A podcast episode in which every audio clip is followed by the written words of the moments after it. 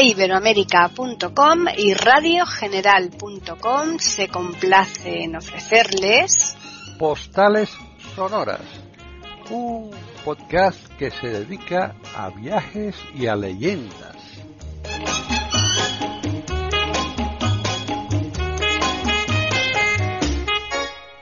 Bienvenidos otro día más a Postales Sonoras, Cultura y Leyendas, aquí en iberoamérica.com. Soy Paqui Sánchez Galvarro y hoy está conmigo en Badajoz, eh, unos 400 kilómetros más o menos de distancia, Pepe Rabanal. Así que, ¿qué tal, Pepe? Hola, buenas. Aquí estamos eh, con una tarde un poco rara, ¿no? Porque para ser el tiempo que es ya en mayo, ya casi adentrándonos en, en el mes, ¿no? Y sin embargo, pues eh, hoy hacía aquí en Badajoz un poco de frío, no sé, por ahí por Madrid. Aquí también, aquí eh, antes del el domingo o el lunes pegó una bajada como de 10 grados más o menos.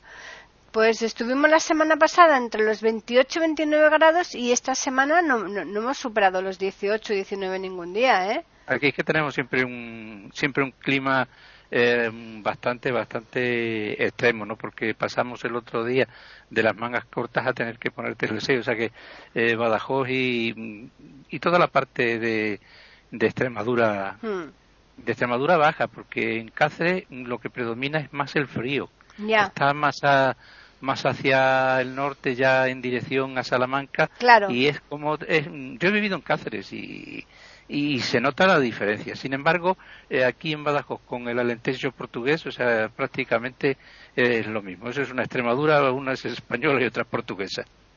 Ahí lo de que, lo que tenéis es un poquito de más humedad, ¿no? En Badajoz que en Cáceres.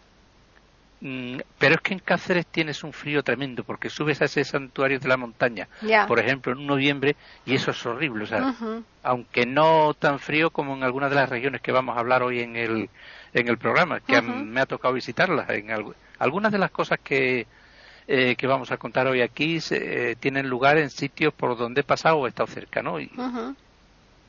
Bueno, pues nada, pues a ver por qué lugar comenzamos, porque yo que sí que sé el contenido, ya le puedo adelantar a los oyentes que es de lo más eh, variado y sobre todo prometedor, ¿eh? Bueno, pues como, como siempre nos vamos, nos vamos a adentrar eh, en el mundo de la leyenda y, y, la, y la historia. Y yo diría que todas estas leyendas y todas estas cosas que vamos contando que se mueven a medio camino entre la realidad y los sueños y, y la imaginación, eh, pues yo creo que son cosas que deberíamos titularlas al margen de la historia. Ah, es pues decir, eh, como si sí. cogiéramos, como si cogiéramos un, un trozo de la historia y le hiciéramos ese margen Claro. que se hace en los guiones de cine, Ujú. que no sé si habrás visto alguno, ¿no? Sí, Eh, sí, sí. eh, En el guion de cine se hace un margen Ujú. y, y, y lo que va ocurriendo en el texto se va pasando al lenguaje de imágenes en el, El en margen. el margen, sí. en el margen correspondiente, plano tal, secuencia no sé qué, tal, tantos minutos, pues aquí en la historia es como si lo hubiéramos dejado un margen y, eh, para, y verticalmente a esa, a esa historia van estos otros sucesos que como siempre decimos tienen un pozo de verosimilitud o de, o de verdad pero que están también ahí. Entonces, esa es la parte de la historia que nos gusta. Ah, Y en esta, en esta ocasión nos vamos un poquito, un poquito lejos, porque vamos a pasar lo que vulgarmente se conoce como el gran, El charco. el gran charco, porque nos vamos a ir a, eh, a las tierras de, de Argentina y quizá también eh, de rebote eh, a Chile y a Uruguay. Eh, y nos vamos a ir a través de, de sus leyendas. La primera leyenda que vamos a, a traer aquí a, a nuestro programa es la que se la conoce como la leyenda de la luz mala. Y esta mm, leyenda mm, me la ha recordado, yo la conocía, ¿no? Eh, y me ha hecho que haga este tipo de programa hoy, eh, pues un, un amigo mío, argentino, vive en Buenos Aires, que es compositor y muy aficionado a todos los, los temas populares. Compositor, bueno, no le digo compositor porque él se enfada, dice que es coplero o coplista, o coplisto, o coplisto, él dice coplisto, ¿no? Ah, mira, hoy una palabra muy interesante, coplisto. Yo creo que se la ha inventado el Seguro, seguro. Dice, claro, que él hace, hace coplas y se autodenomina coplisto de cocina eh, porque dice que, la, que le gusta tocar la, la guitarra en la, en la cocina y sacar allí sus bagualas, sus eh, milongas y sobre todo los chamamés porque él es del norte, ese, del, sí, del, del norte de Argentina, de la, de la provincia de Anta, es anteño y vive con la filosofía del, del gaucho, aunque lleva mucho tiempo en Buenos Aires, mi amigo Martín Alemán, eh, Mónico, le mando un saludo, le avisaré también para que escuche el programa y fue autor de bastantes canciones de que popularizó después en todo el mundo Jorge Cafrune, que era muy amigo suyo, ¿no? Entonces, pues la puso el otro día en un post ahí en el Facebook y digo, pues mira, esta es interesante. La luz mala es eh, una luz mm, que se aparece por los montes argentinos, en general, ¿no? Aunque también en Chile y en Uruguay, ¿no? Eh, corre esta corre esta leyenda es mm, una luz que aparece a raíz del suelo y que lo que tienen que hacer los que se la encuentran por la noche en medio mm, del bosque eh, pues eh, es huir de ella porque es considerada eh, como una luz mala o como la luz de un alma en pena, el espíritu de un difunto que no recibió sepultura cristiana y ante un encuentro como este se recomendaba popularmente decir una oración y luego morder la vaina del cuchillo eh, de cuero, ¿no? La vaina de cuero. Como último recurso se las debía enfrentar con un arma blanca, ya que las armas de fuego eh, resultaban que no tenían efecto, ¿no? Y en el noroeste, en otras partes de la Argentina, se le conoce como el farol de Mandinga. Mandinga es el nombre popular Mm, con el que se conoce al diablo. Y, por ejemplo, para echar una maldición a alguno le dicen fule mandinga, ¿no? Fule mandinga ese mozo, ¿no? Por todas esas regiones. Y entonces eso es una fosforescencia que suele verse por los cerros y por las quebradas. Y sobre todo dicen que el día 24 de agosto, que es el día de San Bartolomé, estas luces son mucho más brillantes por influencia de Satanás, ya que es el único día del año que se toman los ángeles de descanso y le dejan hacer de las suyas, ¿no? Entonces, por eso eh, se le conoce como la luz del, del, mandinga. Generalmente nadie cava donde ha aparecido la luz, que la luz conforme se va uno acercando, pues va desapareciendo por miedo.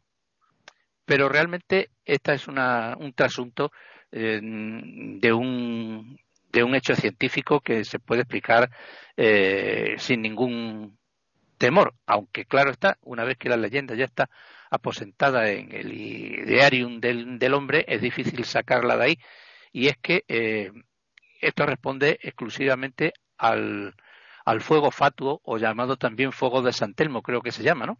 Pues sí, todas estas cosas eh, parece ser que tienen una, una explicación científica y realmente em, la que más cuadra y la que está em, prácticamente aceptada que es el origen del fenómeno es el llamado fuego fatuo o fuego de San Telmo como lo conocemos aquí también en, en España.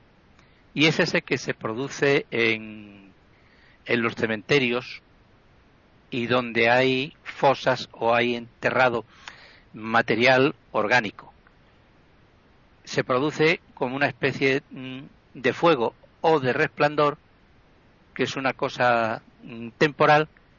Por eso cuando los, eh, los gauchos, cuando se adentraban en, el monte y cavaban donde se había producido la luz mala, pues se solían encontrar o restos enterrados de animales o de lo que fuera y por eso se producía el fuego, aunque también podían decir en el lugar que bueno, que el fuego era que señalaba, era un hecho inexplicable que señalaba dónde estaban los restos. Pero lo más probable es que sea el fuego de San Telmo. La verdad pues que es, tremendo eso, ¿eh? Esa, esa, em, Esa es la primera. Mm, y luego, aparte de eso, eh, como en todas las leyendas, tenemos que situarnos en sus contextos. Porque eh, si nosotros ahora mismo pensamos en esa gente simple eh, del lugar donde, bueno, pues el progreso todavía no ha llegado y, en fin, todo eso se confunde entre, no sé, el, en el espíritu religioso, eh, el, temor, las supersticiones, los cuentos de conseja, todo eso, pues entonces eso conforma un mundo que es un mundo real, claro. que es un mundo que existe. Luego hay otras otras leyendas mm, que también pueden asemejarse un poco eh, a las de aquí. Por ejemplo, está la leyenda de la rubia. Ah, mira. La leyenda de la, de la rubia trata de una mujer delgada, joven y de largos cabellos que deambula por la, por la pampa. Imaginemos lo que es la pampa, es inmensa, eso es un océano. Sí, inmenso. Es, que en Argentina, en Argentina las distancias son, vamos, tremebundas, ¿eh? Son, son tremendas, ¿no? Mm. Y además, eh, imaginémonos también eh, que como resultado de esta extensión los núcleos de población urbana o de gente trabajadora pues van a ser mm, van a estar como muy distantes no claro. Si ya los tenemos aquí en, en la provincia de Badajoz que el que no la conoce y ve la extensión que tiene y la distancia entre pueblo y pueblo se maravillan. Pues imaginaros esto multiplicado casi al infinito. Y hmm. entonces esta es una mujer eh, que deambula eh, por las casas de los obreros sobre todo um, los obreros que son conocidos como calicheros. Los calicheros son los que se dedican a la extracción del salitre en el en el caliche, como así se llama, ¿no? Sí. Y entonces esta mujer, pues su alma vaga por el desierto buscando sin descanso a su familia, a la que tuvo que dejar forzadamente. No se concreta por qué, su historia es conocida por todos los ancianos de la, de la zona y una vez que sale de su tumba busca casa por casa a sus seres queridos. Y realmente es espantosa porque a pesar de que tiene unos ojos azules muy convincentes, desprende un olor espantoso. Pero sin embargo su poder de convicción es tal que muchas veces las dejan, la dejan entrar en las casas. Entra en las casas, busca a sus hijos y al no encontrarles desaparece misteriosamente. Para muchos, la rubia es, eh, representa a todas las personas que se niegan a abandonar su tierra por una cuestión o por otra. Pero si nosotros pensamos más allá de esta, de esta historia, podemos encontrarla también en lo que es, eh, en lo que es en México. En México existe la leyenda de la Llorona que va buscando a su hijo. Ah, claro, que sí, tiene, sí. Que tiene hasta una canción, ¿no? Sí, hombre, esa es muy famosa. La, la, la, gente no, no sabe muchas veces exactamente eh, a qué se refiere cuando canta, que la canta hasta Rafael, la Llorona, sí, sí, ¿no? Sí, claro. Salías del templo un día Llorona cuando al pasar que te vi. Pues ese es la mujer que va, que va llorando y buscando a su hijo desesperadamente. Entonces yo le veo ahí también cierta similitud, o sea, es una historia o un cuento eh, transformado, ¿no? Y otro que está también eh, muy conectado con, con la leyenda anterior que hemos dicho, que hemos contado antes, de la luz mala, es la del perro negro. Esta es el perro negro, es un perro feroz que se aparece y que lleva una gran cadena de oro colgando al cuello Mm, esto realmente es un, es un detalle que me hace gracia, ¿no? que, sea, que sea de oro la cadena, ¿no? Sí, sí, un cadenón, que lo único que le falta es la imagen de camarón de la isla, ¿no? Ya te digo. que se vende mucho por ahí en las joyerías, ¿no? Sí. bueno, pues se dice que es el guardián de la veta más rica de oro que pueda encontrarse por aquellos eh, lugares, aunque realmente nadie se atreve a acabar donde señala el perro. Para obtenerla solo había que seguirlo y observar dónde escarbaba. Y, y, allí había que dejar un puñal con de punta afilada clavado y volver al día siguiente y entonces se encontraba oro. Pero nadie se atreve porque es un, un perro de un perro del, del infierno, de los guardianes del, del mandinga. Que por cierto, en el folclore centro europeo y en muchas tradiciones eh, que yo he leído por ahí, esto me estoy acordando ahora de golpe, eh, pues eh, para que los perros del infierno no te ataquen, es necesario que tu casa no tenga esquinas por dentro. O sea, que esté, que esté redondeada la, las habitaciones. Como las, como las bóvedas, ¿no? Las esquinas, o sea, los rincones de, del techo y, los de, y los del piso redondeados. Porque así el perro del infierno no puede entrar.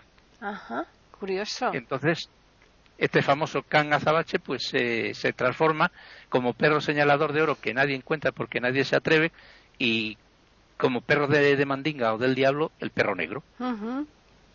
Claro, azabache por la piedra, azabache. Exactamente, negro, negro, negro, azabache. Nadie se atreve con el perro negro. Que también en, el folclore mexicano la figura de la figura del perro negro también tiene su cuento, ¿no? Su cuento y su ranchera.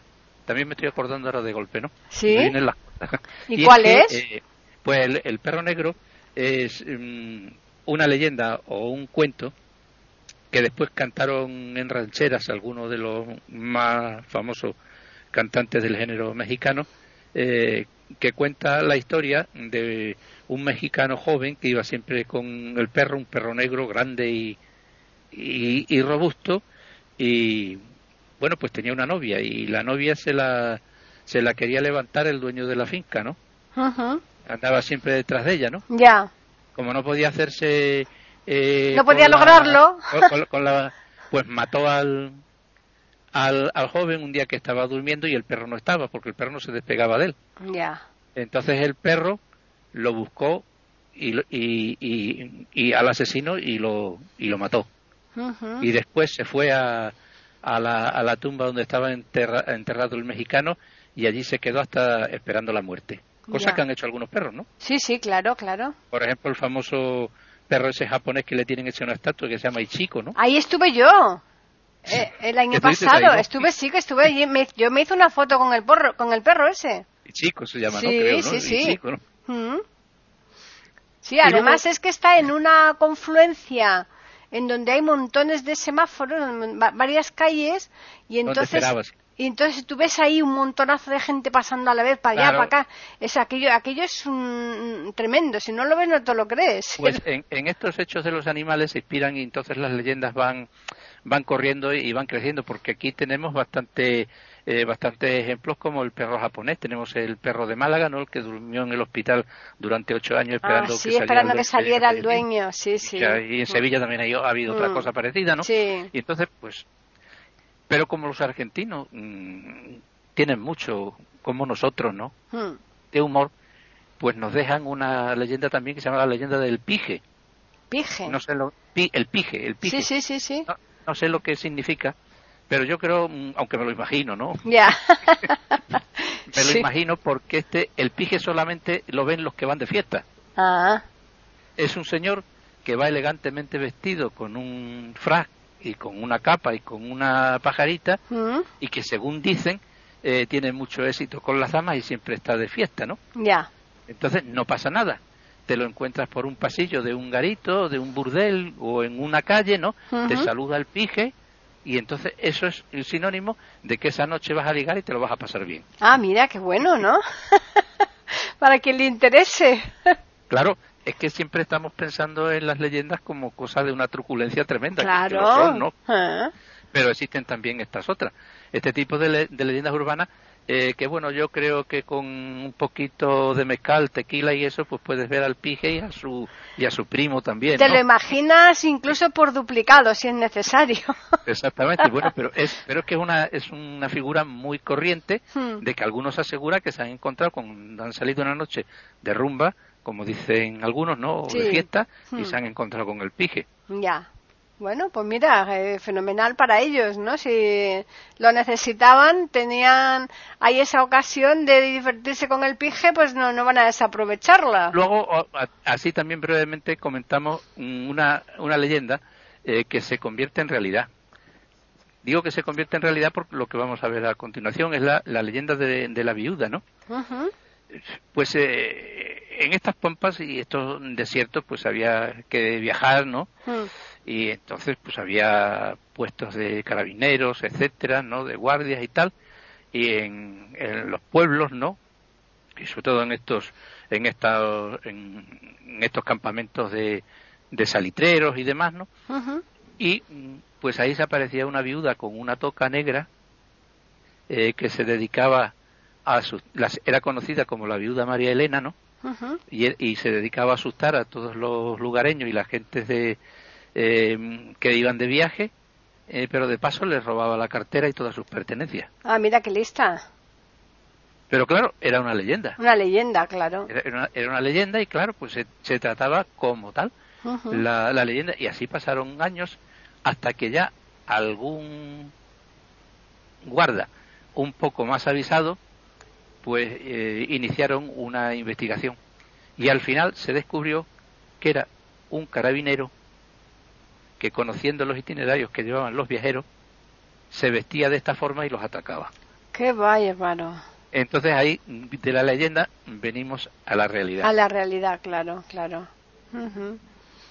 Sí, sí, qué, qué, qué cosas, ¿eh? Parece mentira. Mm, Y, y- y finalizamos este bloque también brevemente con una con una historia real. Esta esta historia eh, sí es real, pero la tienen ellos eh, muy asimilada y muy metida dentro de lo que son las historias de desaparecidos, no de desaparecidos, sino de desaparecidos. Ujú.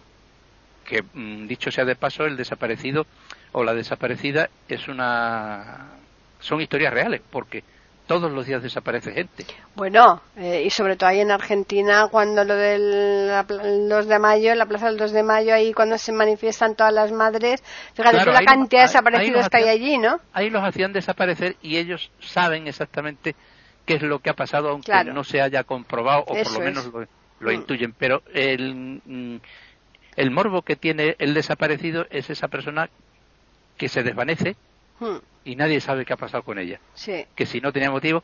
Y entonces eh, hay aquí una que es una historia real, es la historia del empampado, no empapado. Ya, ya, ya, em- De la Pampa. de la pampa, ¿no? Exacto. tiene, tiene nombre el suceso, porque sucedió, a ver, sí, el 2 de febrero de 1956, Julio Riquelme es el protagonista de la historia, Ajá. que a- a- se subió a un tren en lo que es la estación del norte, en La Calera, para hacer un trayecto relativamente largo hasta la ciudad de Iquique.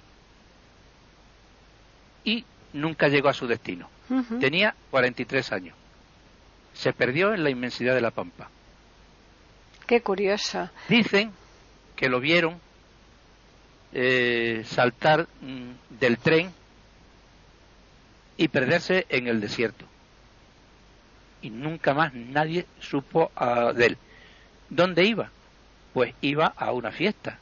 Iba al cumpleaños de, no, perdón, al bautizo de su nieto. Nunca llegó. había rumores que lo habían visto bajarse del tren.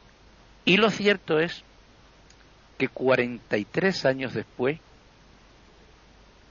ap- mm, aparecieron sus huesos perdidos en la inmensidad del desierto junto a sus pertenencias.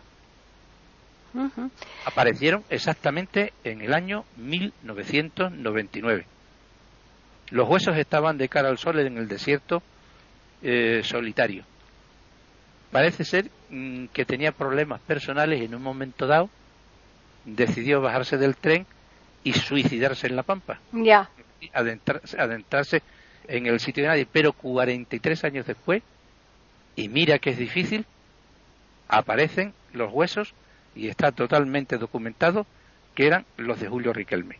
No, este y, suceso- y sobre todo que, que estuvieran juntas con junto los huesos con todas sus pertenencias. Exacto.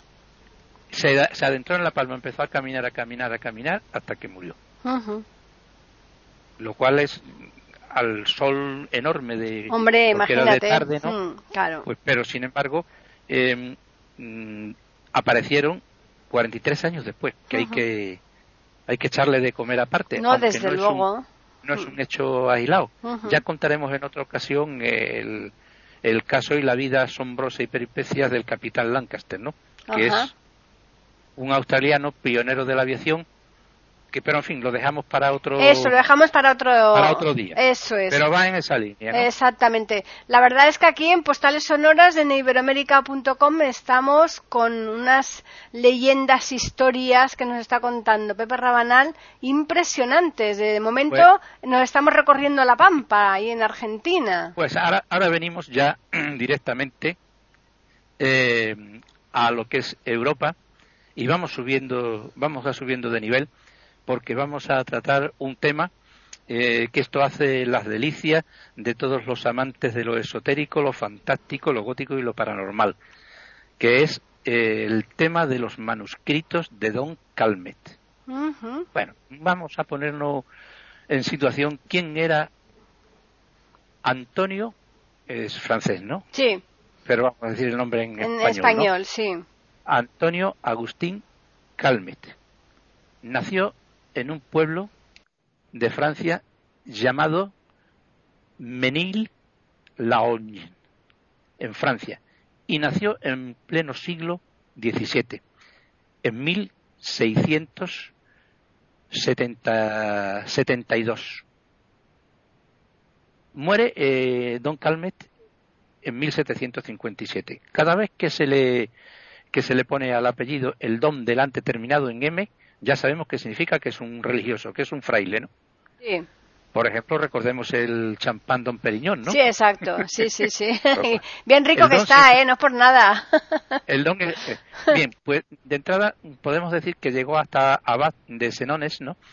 Y fue un destacado exégeta francés que escribió mmm, la historia del Antiguo y del Nuevo Testamento y de los judíos y también eh, publicó el libro que nos eh, que nos ocupa este apartado, que ahora diremos cuál es, pero simplemente decir que la obra suya filosófica y de conocimiento y la cultura que tenía don Calmet era, y la importancia como figura eh, religiosa y literaria de, de, la época, era enorme en su época, porque esta obra, solamente del Antiguo Testamento, eh, me parece que tiene aproximadamente como 23 volúmenes, ¿no?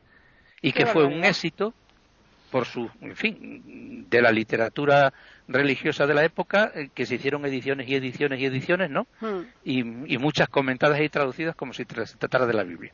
Pero lo que nos importa de Don Calmet es un libro que publica en 1746 que se llama El mundo de los fantasmas Uh -huh. y en el cual se incluye un ensayo sobre los vampiros. Esta obra está citada por el padre Feijó y también por Voltaire. Ahora diremos qué es lo que dicen de él, ¿no? Pero ¿qué tiene de importancia? Pues tiene de importancia que se que la escribe en el siglo XVIII y nadie sabía en el siglo XVIII lo que era un vampiro. Qué curioso. O lo que podía ser. Uh -huh. O si era un mito o era una leyenda, ¿no? Claro. Entonces, él mmm, hace este esta obra sobre mmm, documentación concreta, ¿no? Y real, ¿no? Eh, diremos que el mismo Papa le quiso hacer obispo y él lo rechazó porque estaba bien en el priorato de la abadía que estaba bajo su eh, su gobierno, ¿no? Claro. Y que, son muchos, ¿no? Los, los, casos que relata de vampirismo tal como lo conocemos hoy en día. Uh -huh. La figura, la figura del vampiro. Nosotros solamente mmm, daremos dos para eh, para poder eh, más o menos hacer el marco de la importancia eh, que tiene eh, su obra. ¿Por qué tiene importancia? Tiene importancia porque es que a partir de ahí se crea un género. Un género literario, un género mmm, de novela, posteriormente un género cinematográfico, un género teatral. Es, verdaderamente es una revelación. Primero hace me estás escuchando, ¿verdad? Sí, sí, sí, claro, es que es que pero que es que a mí me, so, me asombra porque entonces este señor o fue un adelantado o, o fue un, un, visionario, ¿no? Claro, pero él se dedica a él se dedica a la investigación. Ya. Y aunque al final del libro él concluye que todas, perdón, que todas estas cosas pertenecen al imaginario del pueblo, pues la verdad es que em, la, la, gente, el lector, no lo toma como tal. Claro. Eso, eh, no lo toma como tal. Dice, bueno, pues eso lo diría porque si no la iglesia, porque si esto, lo otro. pero es que da los datos. Dice, por ejemplo, en un documento que él relaciona, que está datado, fechado en el año 1738, que está registrado en la población de Kisilova, que está a tres leguas de Gradis, ¿eh? eh esto en Belgrado, cerca de Belgrado, ¿no?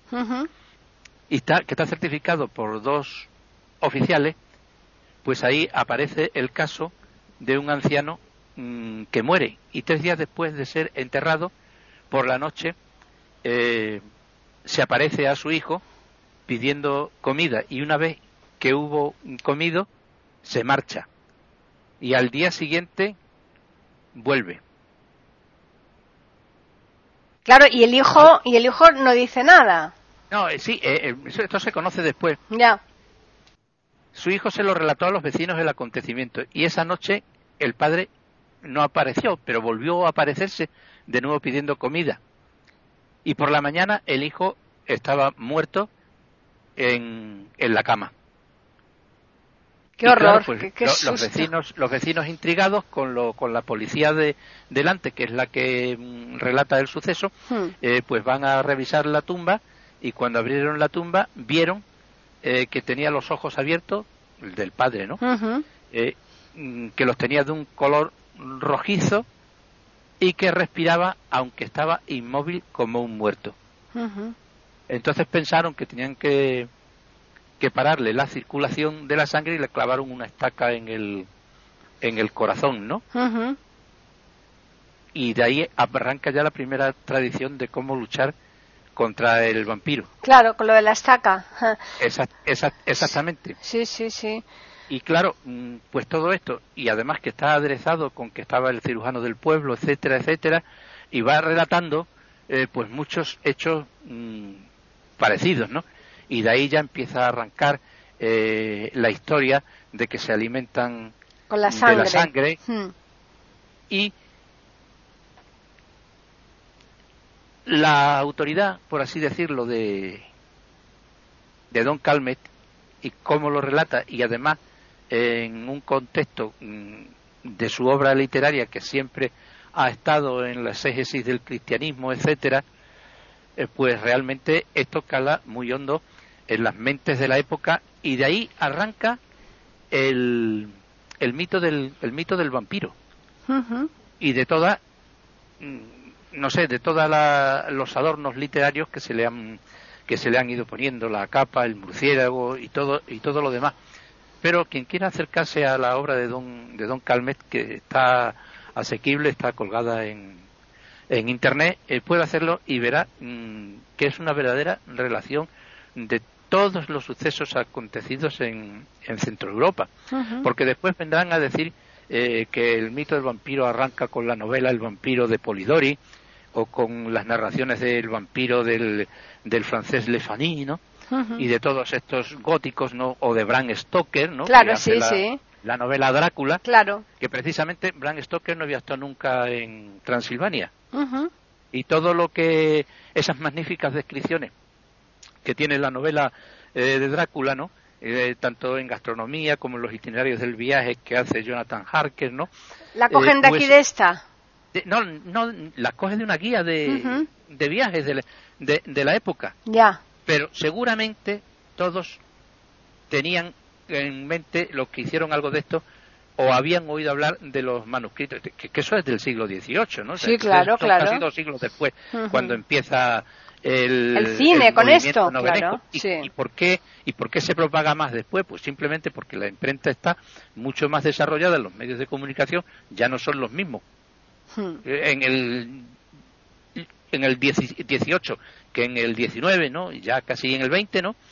Pues todo esto se, se propaga más, ¿no? Claro. Y en casi todos, los, a pesar de que va cambiando de lugares, ¿no? En casi todos los, mm, los signos son los mismos, los ojos rojos y respiración, respiración de muertos vivos.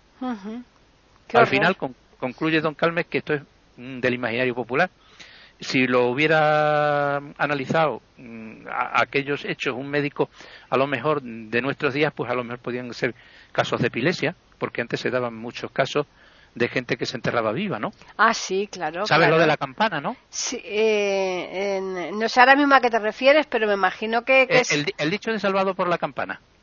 Ah, sí, no, no, no, no sé exactamente a qué se refiere pues, eso. Pues te lo, explico. Salvado mm. por la campana es que como se habían dado muchísimos casos de que se habían abierto ataúdes y se habían encontrado señales de uñas, ¿no? Mm. Desgarrando la madera o el raso del forro, ¿no? Pues se demostraba que se habían enterrado vivos falsamente, ¿no? Porque claro, los diagnósticos no eran los que tenían catatonia o catalesia o cualquier enfermedad de este tipo, pues, podían confundirse con una muerte y enterrarlos, ¿no? Claro. Algunos habían eh, habían resucitado en el, en el velatorio, pues entonces se instalaba una campana en la tumba, una campanilla, ¿no? Sí. Y a la, y a la mano del muerto, que tenían dudas que estuviera muerto, le ataban un cordel y si se despertaba en la inmensidad del cementerio se oía la campana, ¿no? Pues de ahí la cosa es salvado por la campana y no del boseo, ¿no? Ya, ya, ya, te salvó la campana. La, claro, ahí lo otro es la, campanada, ¿no? te salvó la campana. entonces, claro, y entonces por eso todas estas cosas pues podían a lo mejor haber sido casos de, de catalesia, pero en esa época pues no se sabía. Y de ahí arranca pues uno de los, de los mitos más famosos y mejor aprovechado de la historia porque ha dado mucho dinero, lo cual es el vampiro, ¿no? Sí, efectivamente. Los ajos, ¿no? y sí, toda la, toda la parafernalia que conlleva, ¿no? Bueno, bueno, bueno, pues esta otra, esto que nos acabas de contar. que tienen ajos en las puertas, ¿eh? ¿El qué? Que hay muchos pueblos en Rumanía que tienen ajos en la puerta, ¿eh? ¿Ah, sí? Lo que es la rista, ¿te acuerdas cuando nos sí, la, claro, claro. por la calle? Pues esa rista es la que se colgaba, ¿no?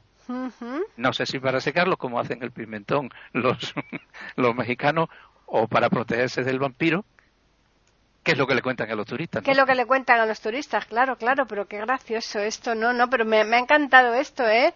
Así pues que... nos vamos a España. Ah, bueno, bueno, pues nada, seguimos aquí en iberoamérica.com en postales sonoras con otra leyenda que nos va a contar Pepe. Así que ahora de Francia nos desplazamos hasta España, que está relativamente cerca. Esta vez, en, esta vez, esta vez no son leyendas, sino son historias de supercherías, ¿no? Ah, mira, me encanta eso los saludadores. Sí. Al principio, pues no sé, eh, te crees que un saludador es uno que va saludando a todo el mundo por la calle, ¿no? Pero realmente el saludo, ¿qué, es lo que se desea? Hmm. Salud, ¿no? Claro. Lo mismo que cuando la costumbre de dar la mano. Si no sabes, eh, mucha gente no sabe por qué esa costumbre de dar la mano, ¿no? No, pero. Saludar, ¿no? Pero oyes, tú aquí lo sabes y si le vas a comentar aquí a los oyentes. Sí, sí. no me puedo resistir. claro, claro. Saludar o dar la o dar la mano, en este caso no era dar salud, era mm, eh, demostrarle al otro que no iba armado y que no quería pelea, ¿no? Entonces cuando te estrechas la mano es para decir que llevas la mano desnuda que no llevas un arma ninguna para hacer mal a nadie, ¿no? En aquellos tiempos, ¿no? En los cuales las peleas y las pendencias estaban a la vuelta de cualquier rincón del bosque, ¿no? Pero los saludadores son los que, en España, ¿eh? Sí. Los que pretendidamente, o sea, los que mm, supuestamente ofrecen salud.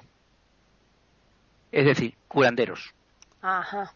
Pero con unos curanderos muy especializados. El saludador el cual tuvo un, la figura tuvo gran predicamento en Galicia y en el norte, aunque también en el en la, en la, en la parte levantina de nuestra península, ¿no? Estaban especializados en dar salud para las cosechas, lo cual es, es, inocuo, ¿no? Porque no, no pasa nada porque tú le pagues a un saludador para que te desee que tengas buena cosecha ese año, ¿no? Claro. Todo esto viene desde tiempos inmemoriales, incluso ya reyes y nobles en la época de Felipe II pagaban a los saludadores, ¿no? Pero también tenían otra especialidad por la cual fueron perseguidos con justicia y en muchos casos encarcelados, que era la de curar las mordeduras de los perros rabiosos. Anda. Imaginaos lo que debía ser eh, convivir con el perro, porque decía un profesor de literatura que yo conocía, que yo conocí, ¿no? Que en la Edad Media eran más peligrosos los perros asilvestrados que, los, que las fieras salvajes como los lobos. Fíjate. ¿Por qué? Es fácil. El perro asilvestrado conoce al hombre, sido doméstico, no le tiene miedo, Claro. se va por él. Hmm. Y el lobo te huye. Eh, claro, efectivamente. Todo eso de los cuentos, desde, tienen, en fin, también hablaremos un día y contaremos historias de lobos, ¿no? Sí, sí. Y de cuentos de lobos que son muy interesantes en ese sentido, ¿no? Hmm. Y entonces, pues, el saludador, claro, eh, por aquel entonces que no se conocían las vacunas antirrábicas, Ujú. eso hasta la época de Pasteur, no, cuando se popularizaron las vacunas, ¿no? Efectivamente. Ujú. No creo que, pues ahí como te pillara un perro de eso, rabiabas como el rey de la zarzuela, ¿no? Desde luego. Y claro, pues que mordieran a los niños o que mordieran a los campesinos eh, y em, venía el saludador, que el saludador tenía que ser el séptimo hijo de una familia. Es decir, que cuando una familia tenía siete hijos o más de siete hijos, el séptimo supuestamente heredaba las dones- los dones del saludador y ese ya se dedicaba a este oficio que por cierto era lucrativo, ¿no? Sí, sí, sí. Lo mismo, lo mismo que se dedicaba el primero, casi el primogénito, a ser cura, ¿no? Es, sí, algo de eso, ¿no? Sí. Algo de eso, pero este es que venía ya con un pan debajo del, del, del brazo por la sencilla razón de que en el siglo XIX, en 1800, porque los que vamos a narrar cosas relativamente recientes, porque el siglo, el siglo XIX está ahí al lado de la esquina Claro, en claro. históricos, ¿no? Mm. Eh, pues cobraba cinco pesetas por cada visita. Un montón, primero- ¿eh? Pero eso es mucho para la época, ¿eh? Y lo primero que tenía que hacer el saludador era coger fuerza. Entonces la fuerza la cogía eh, mm, trincándose el mejor vino que tuviera el, la familia por allí, ¿no? Después empezaba con los ensalmos, Mm, oraciones a la Santísima Trinidad, calculatorias varias, y después aplicaba los labios al sitio donde mm, estaba la mordedura y succionaba con toda la fuerza que podía, ¿no? Ya. cosa que en cierto modo a lo mejor mm, dicen que podía ser eficaz porque ahí pero que realmente no tenía nada de mágico porque ahí lo que se tenía en cuenta era la la fuerza la fuerza de los De los De los labios para sacar el de los veneno. En, en un caso claro sucedió en Alicante en el pueblo de Agosto. Eh, dos mm, los niños José Berenguer Castillo y Blas Mo- Moltó Molina fueron mordidos por un perro rabioso el 29 de enero. El año mm, no tengo aquí el apunte, pero es Sí, sobre esa época. 19, ¿no? Mm. Y entonces eh, eh, los padres acudieron a una saludadora muy acreditada de la comarca que le decían la tía Tomata, que era el apodo de la que empleó pues con los niños toda la superchería que usan tales embarcadoras. Cobraba por cada sesión, como decíamos antes, pues eran cinco pesetas, ¿no? Y a pesar de los exorcismos de la saludadora, uno de los niños, José Berenguer, falleció. Ya. Eh, porque se les manifestó lo que lo que es la rabia o la hidrofobia, ¿no? Que Sí. es eh, ya fobia al agua, ¿no? Sí, claro. Entonces el segundo niño, pues dispusieron ya los médicos, el médico local, que estaría con un cabreo de mil demonios, ¿no? Mm. Eh, pues eh, que se le trasladara al hospital Instituto Alfonso XII, que por aquel entonces estaba dirigido por el ilustre médico Ramón y Cajal. Total, nada. Estamos, estamos hablando de, de- de cosas de Hmm. relativamente eh, cercanas, ¿no? Sí. Y ahí con sus cuidados, mm, tengo hasta el nombre del médico que lo cuidó, el médico llevador, ¿no? Mm. Eh, bueno, pues el niño, a pesar de que le quedaron, pues eh, empezó a recuperarse.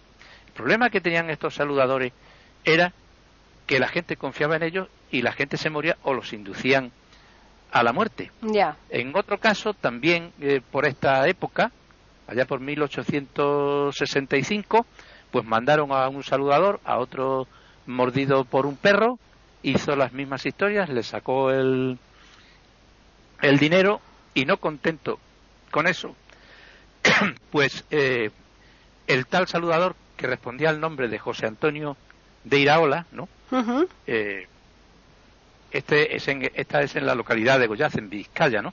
Ya. Eh, pues eh, mandó a la familia que llevaran eh, al enfermo a otro pueblo para que otra curandera que él conocía, que también estaba eh, para sacar dinero, ¿no? Sí. Le pasara lo que se llamaba una piedra culebrera, Qué horror. que era lo que se curaban, supuestamente no se curaban, que se iban Claro. a curar, ¿no? Claro que no. Lo- Mm. lo- los culebrones. Aunque es posible que en algunos casos, me estoy acordando ahora de que estas piedras culebreras mágicas que ellos utilizaban pudieran ser piedras de azufre, ¿no? Ya.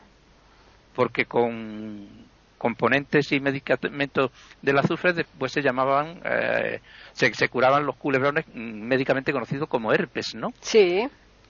Pues le pasó la piedra culebrera por la Por la mordedura. por la- por la mordedura y claro el niño también pues falleció Claro. entonces a partir de eso eh, se empezó una persecución judicial contra los saludadores algunos acabaron en presidio y otros de y otros de peor manera aunque como decía eh, uno de los jueces que tuvo uno de estos casos que yo he visto las actas no pues eh, que el mejor castigo que podían tener era que en estos casos se les diera publicidad para que la gente comprendiera que aquello todo era un engaño y una superchería, ¿no? Claro. Y que les fallara el crédito, Mm.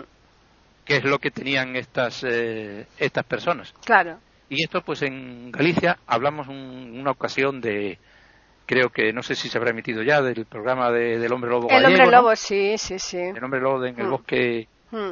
de Ancines, ¿no? Sí.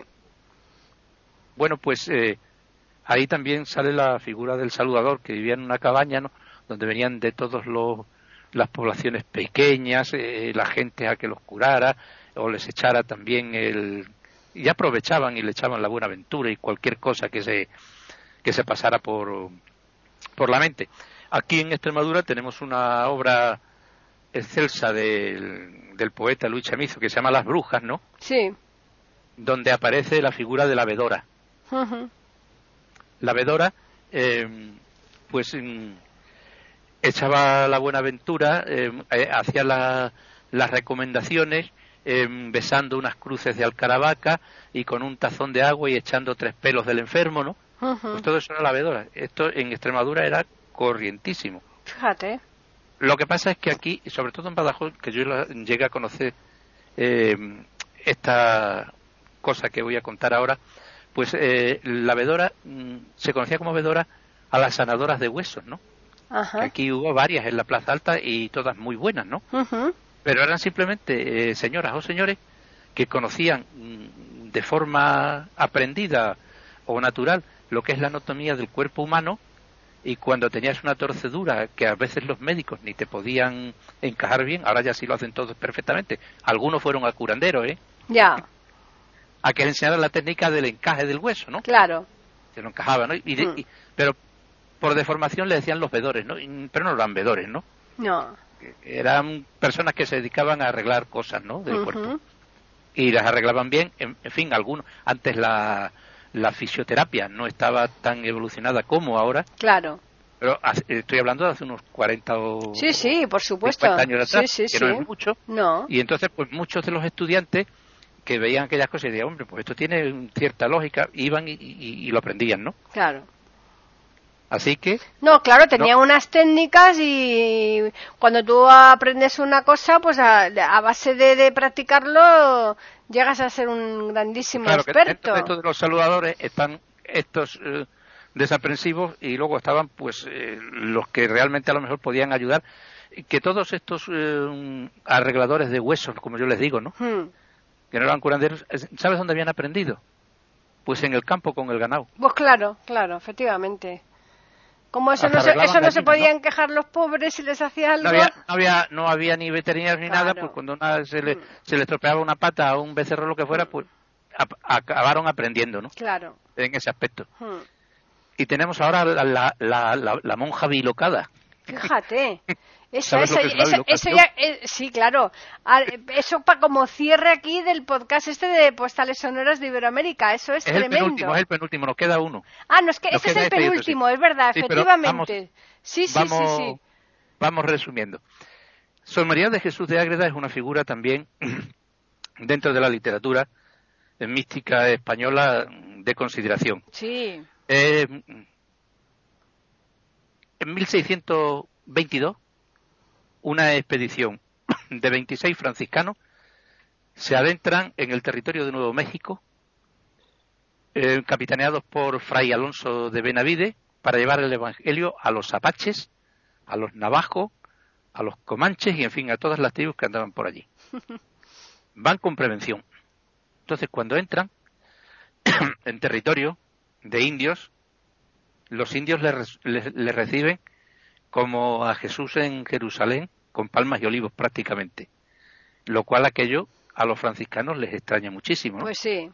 Porque inmediatamente más les extraña cuando en su lengua más o menos les dicen que los bautice ya. Pero como puede ser, venimos a evangelizar y, nosotros y, nos quieren bautizar.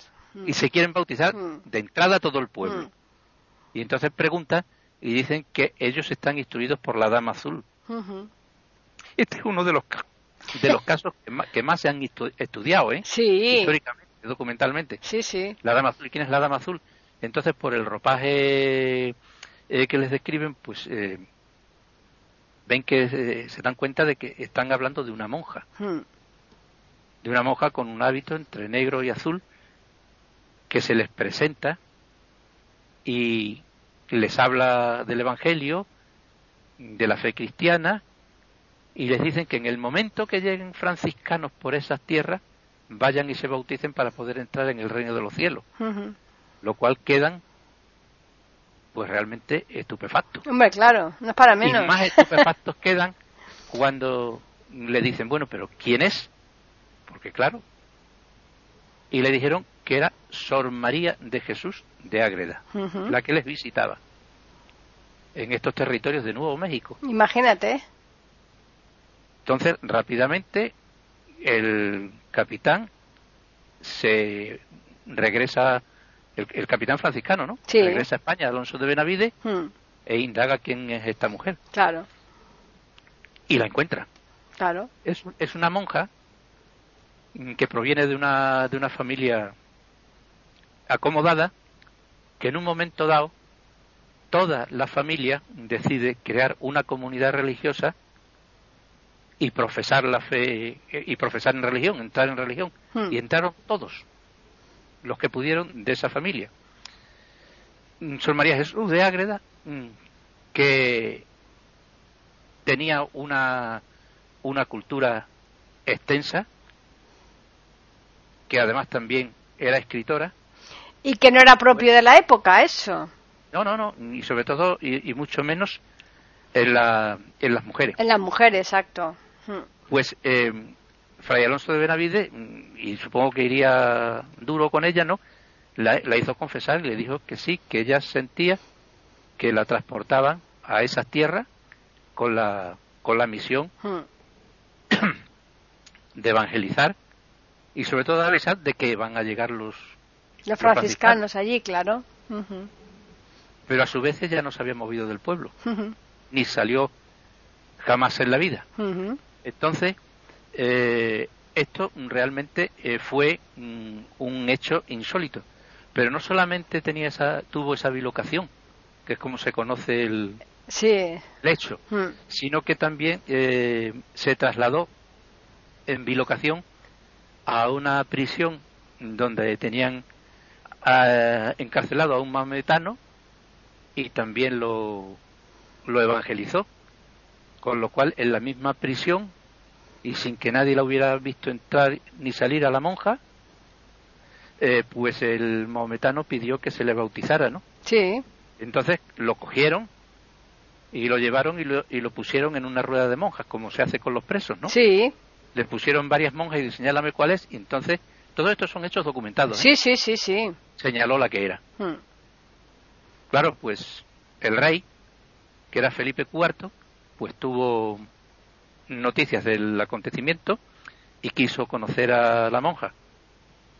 Y aparte del episodio de la bilocación, eh, pues vio que era una persona de gran cultura y de gran talento y que podía servirle muy bien en las tareas de gobierno y en casos complicados que a él, que al rey le ofrecían dudas. Entonces estableció con ella durante muchísimos años, ¿no?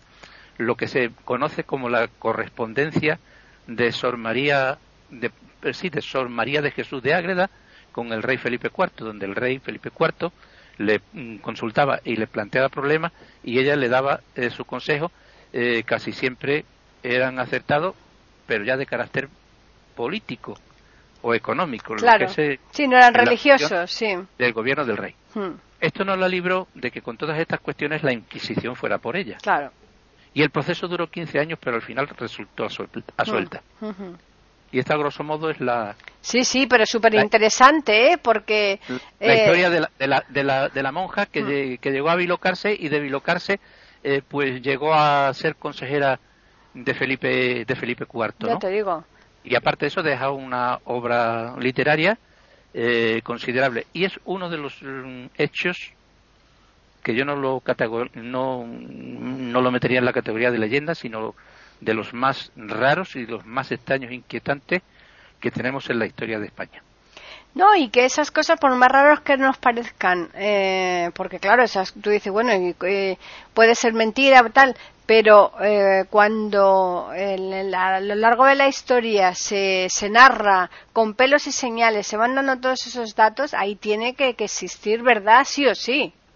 Es que, es que no, no, se, no, se, no se sabe exactamente, porque eh, para mí lo que más eh, de la historia puedo dar de todo, ¿no? Hmm. Pero de lo que, mm, lo que nos, si, aunque dudemos, lo que nos tiene que llamar la atención es que de Nuevo México se presente eh, un capitán de franciscanos que ha ido por encargo real al territorio en, misión de evangelización, como hacían los holandeses y como hacían los ingleses y todo, ¿no? O sea, en, hmm. los sitios que habían eh, conquistado. Y venga preguntando por una monja porque dice que ha, evangelizado a, uno, a unos indios en Nueva a, a, miles de kilómetros. Hmm. Y que les estaban esperando. Y que ha ido con una legión de 26 franciscanos y todos han visto lo mismo, hmm. que los indios salieron diciendo bautícenos, bautícenos, que la monja ha dicho que tenemos que ser bautizados, que monja, o sea, cuando ellos ya y, y, claro, supongo que vendría totalmente convencido de que la de que la monja ni existiría ni, ni nada, ¿no? Claro, diría esa, esa gente está loca. Pero sí. Pues sí. No, no, la verdad es que es tremendo y esto sí que es verdad que, que se ha escrito muchísimo, muchísimo sobre esta monja, ¿eh? Hmm.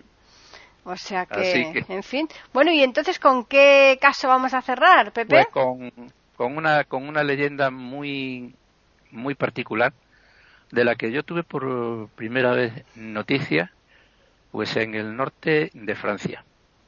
En el norte de Francia, o sea, me encontraba yo en, lo he visitado en esa ciudad que es la, la ciudad de Turcuán, eh, donde hace un frío que no te puedes imaginar. ¿eh? Pero considerable, ¿no? no, considerable, no, o sea, mm, te asomas a la ventana. Y te quedas tieso. No, no puedes pensar, pero no te lo estoy diciendo en sentido figurado. Ya. Es literal. Qué horror. Se te congela el pensamiento. O sea, Qué horror. no existen las cigüeñas. Y realmente eh, em, allí mm, pues tuve contacto con, con mucha gente eh, de la Bretaña francesa, que está de Turquán. Turquán está muy cerca de Lille, ¿no? Sí. Es decir, eh, si tú quieres ir a Turquán, mejor que irte a París y después a Turquán. Mejor te vas a París y de París te vas a Bruselas y de Bruselas a Turquán hay menos trayecto que de París a, a Turquán. A Turquán. Y, y hacia el sur, sur, el suroeste, bajando unos 400 kilómetros, es decir, la, la, misma distancia de Madrid, empieza lo que es la Bretaña francesa, ¿no? Entonces, pues, allí en Turquán, pues, eh, por cuestiones de trabajo, pues tropecé con muchas personas que eran eh, o habían vivido en Bretaña. Y alguien, pues, me contó a grosso modo esta, esta leyenda que después eh, yo la, la busqué y la investigué, que es la leyenda de la mítica ciudad de Lis, perdón, de Is, Is, ajá. Is, con Y, ¿no? Sí. Is era, era em, se encontraba, teóricamente, ¿no? Hmm. Donde se encuentra en Bretaña una ciudad también muy populosa, que es la ciudad mm, de Douarnenez. Y en esta, en esta ciudad, pues eh, eh, en, este, en este sitio, porque Luego es más moderna, ¿no? Claro. Pues había un rey guerrero con un reino, o sea, un rey bretón, ¿no? Que era eh, Gran Los, es en el nombre bretón, que dominaba las aguas norteñas con puño de hierro y una flota, una flota considerable, ¿no?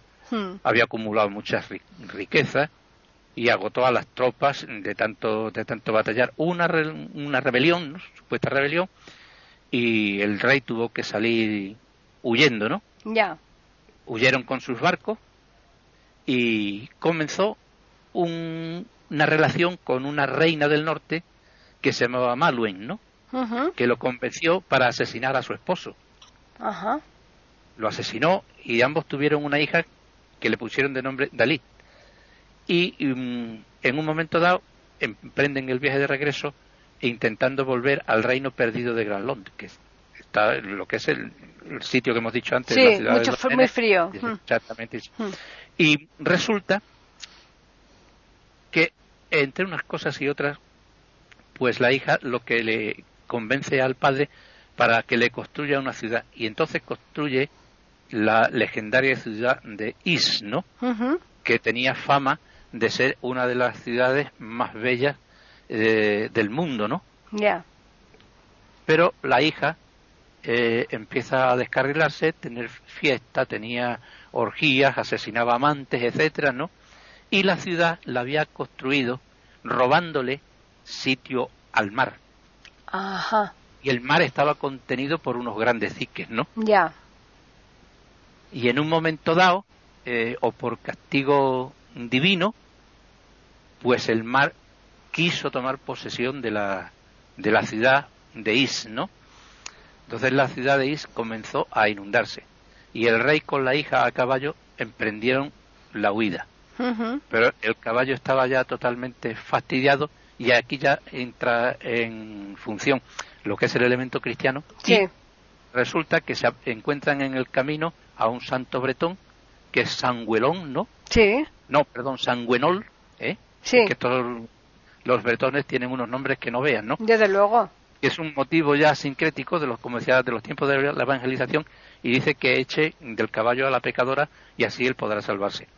Entonces, esto es lo que hace el rey, la deja caer del caballo y ella se convierte en espuma de mar y toda la ciudad queda sumergida.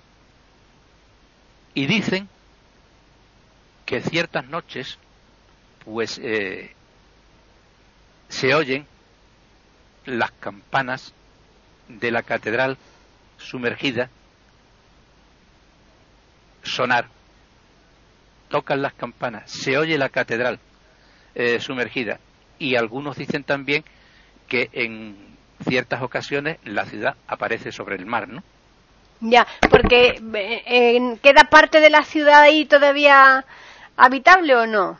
No, todo es una leyenda. Todo es una leyenda, claro, exacto. todo, todo es, todo es una Sí, leyenda. sí, sí, decir, sí. Aquí, aquí no hay nada, aquí es, es toda Hmm. una leyenda. Sin embargo, los bretones dicen pues Hmm. que hay campanas, etcétera. Claro, claro. Y sobre este bello mito, pues a, a principios del siglo XX, eh, pues el francés, el compositor francés Claude Debussy, Ah, que para mí es uno de los de las figuras eh, punteras de la música, porque sí todo el mundo te habla de Mozart, de Beethoven, de Händel, Ya. no sé qué, Mm. pero si tú te das cuenta, menos Beethoven que es un poco más ecléctico, casi todos están en su estilo. Bach compone lo que compone, Hmm. Brahms compone lo que compone, Mozart compone lo que compone. Mm. Pero sin embargo Debussy es el músico puente que está entre lo clásico y los elementos ya modernos de, Sí. de- de lo que es la evolución musical, no el cambio de género, sino que la música evoluciona. Entonces, mm, Debussy es por eso la importancia que tiene. Pues Debussy compone un preludio extraordinario que se llama Le Cathédrale Engloutée, que significa la catedral sumergida sobre el mito bretón de la ciudad de Is. Sí, y en sí. ese preludio de Debussy, ¿no? Que yo recomiendo que escuchéis con atención, que se llama La Catedral Sumergida, y además es muy, es muy popular, ya te diré por qué, ¿no? Pues eh, se escucha el tañer de las campanas, Ajá. los ruidos de los caballos, de la gente, ¿no? Y ese es la- el genio que tiene Debussy en que convierte todos estos elementos, que son elementos sencillos y comunes, los convierte en música, ¿no? Ya. No como los demás que hacen música, música. Sí, más clásica, más Él, él coge, pero luego, pero luego no pierde la melodía, no Hmm. pierde. Y entonces ahí la perpetuó el mito bretón de la catedral sumergida, o Ujú. englouté, Ujú. como se dice en francés. en francés. Sí. y en el cual yo veo pues un trasunto de otra historia bíblica, como es la historia de Sodoma y Gomorra y el fuego divino, Mm. que todo tiene su, Sí. Sí, su sí, conexión. Efectivamente. No, una cosa te va llevando a otra.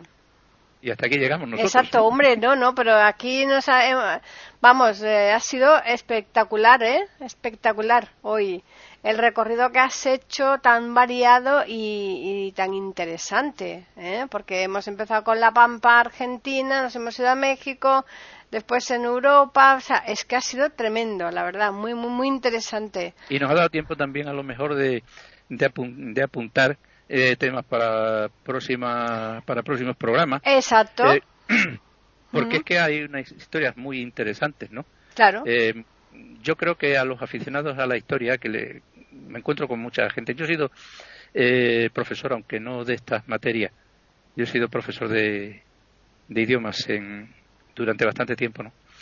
Pues resulta eh, que dicen, sí, yo me he leído la biografía de Pizarro, de Cortés, de no sé qué tal, y yo digo, ¿por qué no te lees la biografía del secretario del cuento que le contaron Claro. cuando pasó por oh, la ciudad de Cholula o, Mm. ¿Y, y por qué si ah, es que me encanta, por ejemplo, eh, eh, leer geografía? Pues vete a las leyendas, Claro. vete, vete a las historias, a, a, mm, todo lo que se supone que no es cierto, Mm.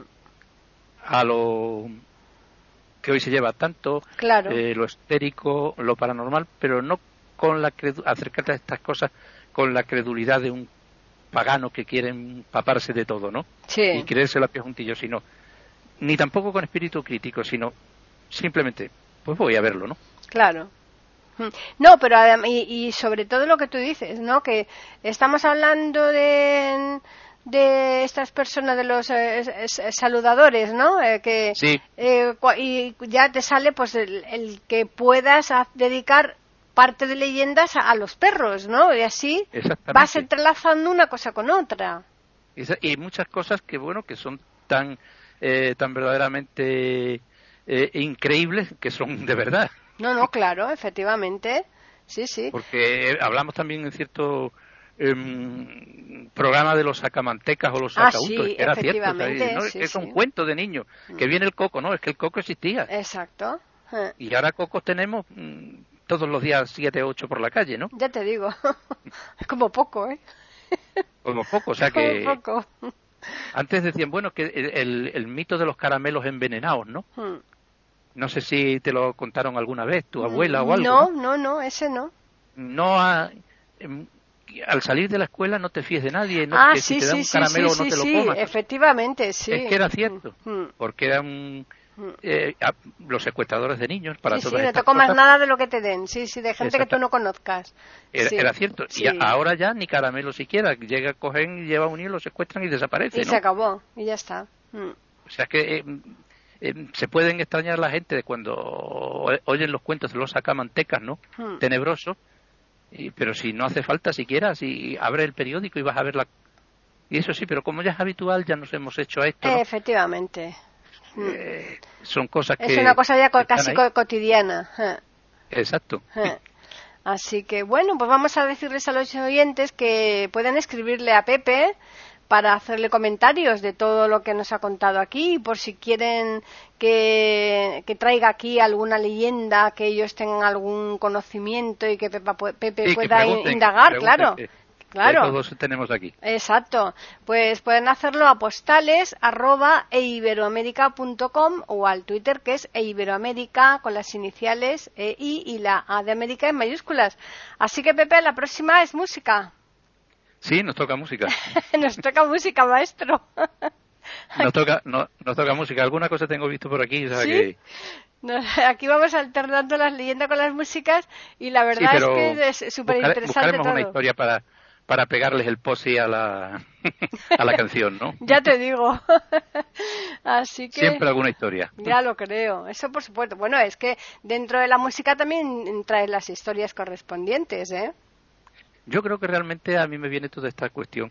Yo tenía un profesor de lengua inglesa hmm. que hacía lo mismo que yo, ¿no? Hmm. Estábamos hablando, me estaba enseñando, en fin, algún practicando alguna frase, alguna conversación. Oye, mira, había viajado mucho, ¿no? Hmm. Había estado en Brasil, hablaba 14 lenguas, ¿no? Madre mía. Sí, sí, era tremendo, ¿no? Hmm. Y, y, me contaba una serie de historias, una serie de cosas, ¿no? Y que venían al, al hilo de lo que estábamos haciendo. Aprendiendo, claro. Pues yo llegaba casi y decía, pues esto, pues esto que he aprendido hoy con la historia que me ha contado no se me va a olvidar nunca. Exacto, es que muchas veces esas, esas reglas mnemotécnicas son mucho más importantes para aprender que, cualquier otra cosa. No lo hacía ni por reglas mnemotécnicas, tenía una cultura tremenda y era así, hmm. la iba la iba desparramando y claro, pues y, y lo que era lo principal, que era la enseñanza que te podía dar Hmm. Eh, técnica de porque yo hice con él mucho de traducción y de interpretación no ya eh, pero lo adornaba de tal mm, de tal forma que le salía así eh, espontáneamente que aquello realmente nunca se te iba nunca se te iba a olvidar. No se te olvidaba, claro, porque ya lo asociabas con esa leyenda, con esa historia o con lo que te había contado y ya es como cuando tú, por ejemplo, un, yo me acuerdo cuando yo estaba estudiando el, si yo escribía, hacía un resumen, se me quedaba muchísimo más que, que, si solamente me lo aprendía de memoria y tal, porque claro, no es lo mismo. Fíjate lo de lo que me estoy acordando ahora de este, de este profesor. Hmm. Eh, como te he dicho, sabía 14 mm, idiomas, ¿no? O sea, era una cosa tremenda. Y me contó que un día, dice, yo que he estado trabajando en, en centros de enseñanza, etcétera, dice, he manejado eh, muchos textos en inglés, ¿no? Hmm. dice escritos a mano, eso ya es una cosa muy rara, ¿no? Ya. Sí, dice escritos eh, a mano eh, por gente de diferentes países. Me di cuenta de que los portugueses la caligrafía que tienen es toda la misma, ¿sabes? Fíjate. Dice, sobre todo las chicas, redondillas y haciéndole la I. Y luego me fijé, yo digo, sí, es que es verdad. Dice, pero sobre todo me fijé en que al escribir en inglés Dice, los americanos, la W, que a nosotros eh, la W se usa poco en español, sí, muy poco, sí. Sí. Mm, muy poco, muy poco. Prácticamente, en, inglés eso es... Eso es muy común. Mm. Es muy común. Mm. Dice, la hacen de una manera y la hacen así, y me la, y me la escribió en un papel. Dice, sin embargo, los ingleses la hacen de esta manera y, y, se, y se vean unos ciertos rasgos diferentes. Dice, los irlandeses tal, los que han aprendido el idioma y no tienen el, eh, y, tienen otra lengua vernácula como primera, ¿no? O como lengua vernácula es de otra manera, más perfecta, no sé qué. Y a mí me quedo espantado, digo, sí, sí, sí. buena esa primera, me ha dado Para que tú veas. leyendo eso, y este señor es australiano, este señor es irlandés, el otro es escocés, digo, madre mía. Claro, claro, se fijaban esas cosas, como si fuera calígrafo. Pero para que tú veas, eh, eh, hemos empezado el programa con unos manuscritos y, y, acabamos también con, con, otros manuscritos, ¿no? De, de, este señor, ¿no? Pues, pues para, para que veas lo que, lo que son las cosas. Y de ahí, y de ahí tiene que venir el, el germen este a mm. la a la historia pequeña, ¿no? O sea, la que es la historia local, ¿no? Cosas que a lo mejor que a grandes historiadores pues puede eh, parecer mm, cuando menos absurdo y sin embargo pues a nosotros nos interesa. La otra ya la conocemos, la tenemos ahí. Exacto, sí, sí, es verdad. Pues bien, le vamos a recordar a los oyentes que les esperamos el próximo jueves aquí en iberoamérica.com con otra postal sonora, cultura y leyendas.